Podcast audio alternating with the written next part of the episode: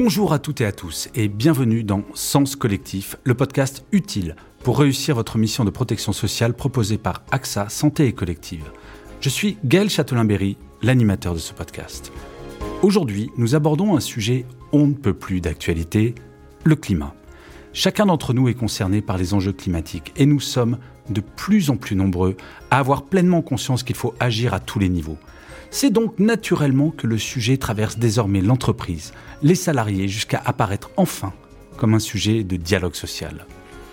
Dans ce nouvel épisode, Sophie Mandelbaum, experte dialogue social chez AXA Santé et Collective, va nous expliquer comment le climat s'inscrit dans le champ d'action des représentants des salariés et des employeurs et quel rôle AXA, assureur de la santé des salariés, peut avoir dans ce domaine pour les accompagner. Bonjour Sophie. Bonjour Gaël. Pour commencer, parler des enjeux climatiques dans les organisations professionnelles, est-ce vraiment nouveau?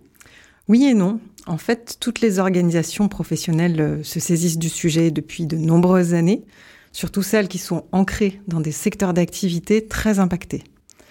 En 2014, on considérait déjà qu'il y avait environ 3,8 millions de personnes en France qui exerçaient un métier contraint d'évoluer pour intégrer les enjeux environnementaux. Donc ça représentait quand même 14% des mhm. emplois en France, déjà à l'époque. Hein. Les secteurs les plus concernés, on retrouve le bâtiment, le transport, évidemment le tourisme, également l'agriculture et la RD.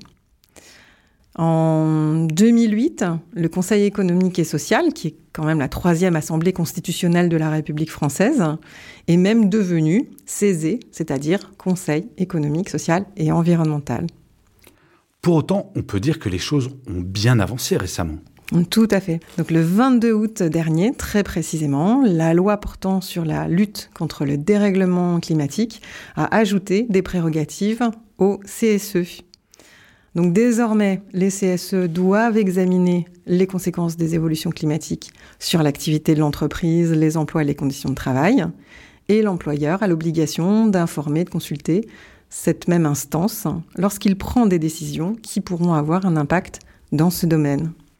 Donc les partenaires sociaux doivent identifier dans chaque secteur d'activité les métiers qui vont, du fait des évolutions climatiques, décroître et celles qui, au contraire, vont se développer. Donc quels métiers vont apparaître ou disparaître de ce fait.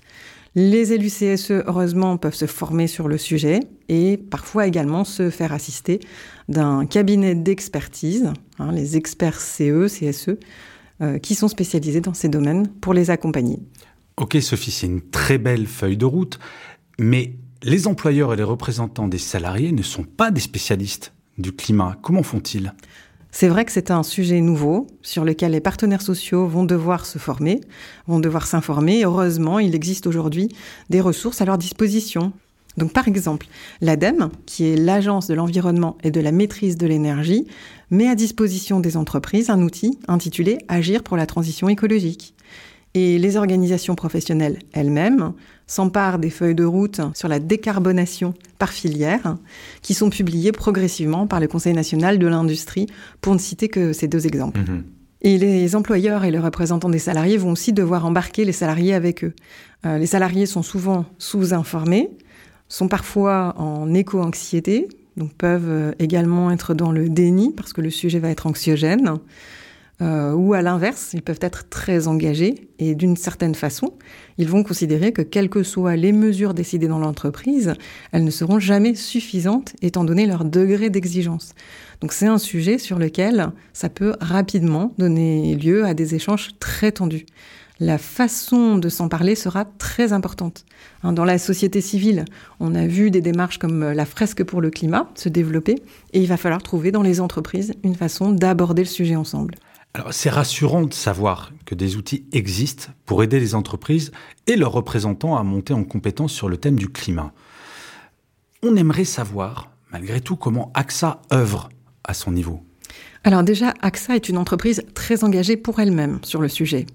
Donc pour elle-même, pour ses clients. Donc à titre d'exemple, elle, elle s'est donné un objectif d'atteindre la neutralité carbone d'ici à 2025 en réduisant les émissions de nos opérations de 20%, qu'il s'agisse de l'énergie, des déplacements, du digital, etc.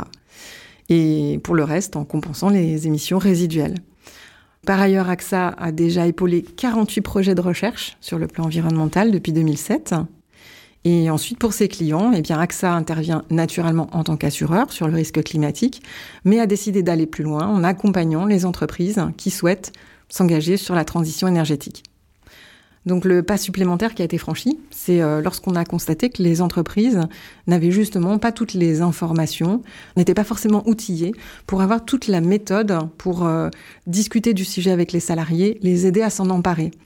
Donc AXA a monté la Climate School pour répondre à ce besoin-là.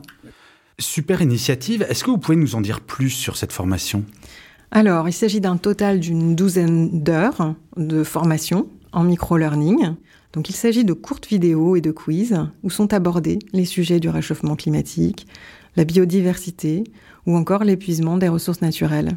La Climate School, puisque c'est son nom, est structurée autour de deux axes majeurs. Donc il y a d'une part un, contenu scientifique commun à tous et accessible, et d'autre part tout un corpus permettant de faciliter le passage à l'acte. Donc nous avons environ 10 cours par métier, selon qu'on est dans l'informatique, les RH, euh, les services des achats, finances, etc. Tous ces contenus ont été pensés par le pôle scientifique d'AXA Climate, qui réunit à la fois des scientifiques, euh, climatologues, géologues, hydrologues, et produits par des équipes avec un mixte de formateurs de journalistes scientifiques.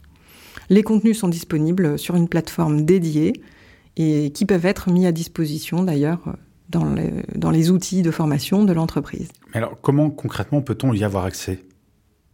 Alors, tous ceux qui nous écoutent peuvent en recevoir un accès. L'adresse électronique figure en dessous de ce podcast. Et pour conclure, je vous invite à découvrir le guide Climat d'AXA Prévention. Il vient juste de sortir. Il est accessible par un simple clic sous le podcast. Eh bien, merci Sophie pour ce bonus. Pour conclure, j'ai une question à vous poser. Quel moyen de transport allez-vous prendre pour quitter le sud de Un hélicoptère, une Ferrari, une grosse voiture? En métro, puis en RER, e puisque ce sont euh, deux moyens de transport à faible émission. Et c'est tout à fait dans le thème du jour. À très bientôt avec Sens Collectif, le podcast utile afin de réussir votre mission de protection sociale pour les salariés.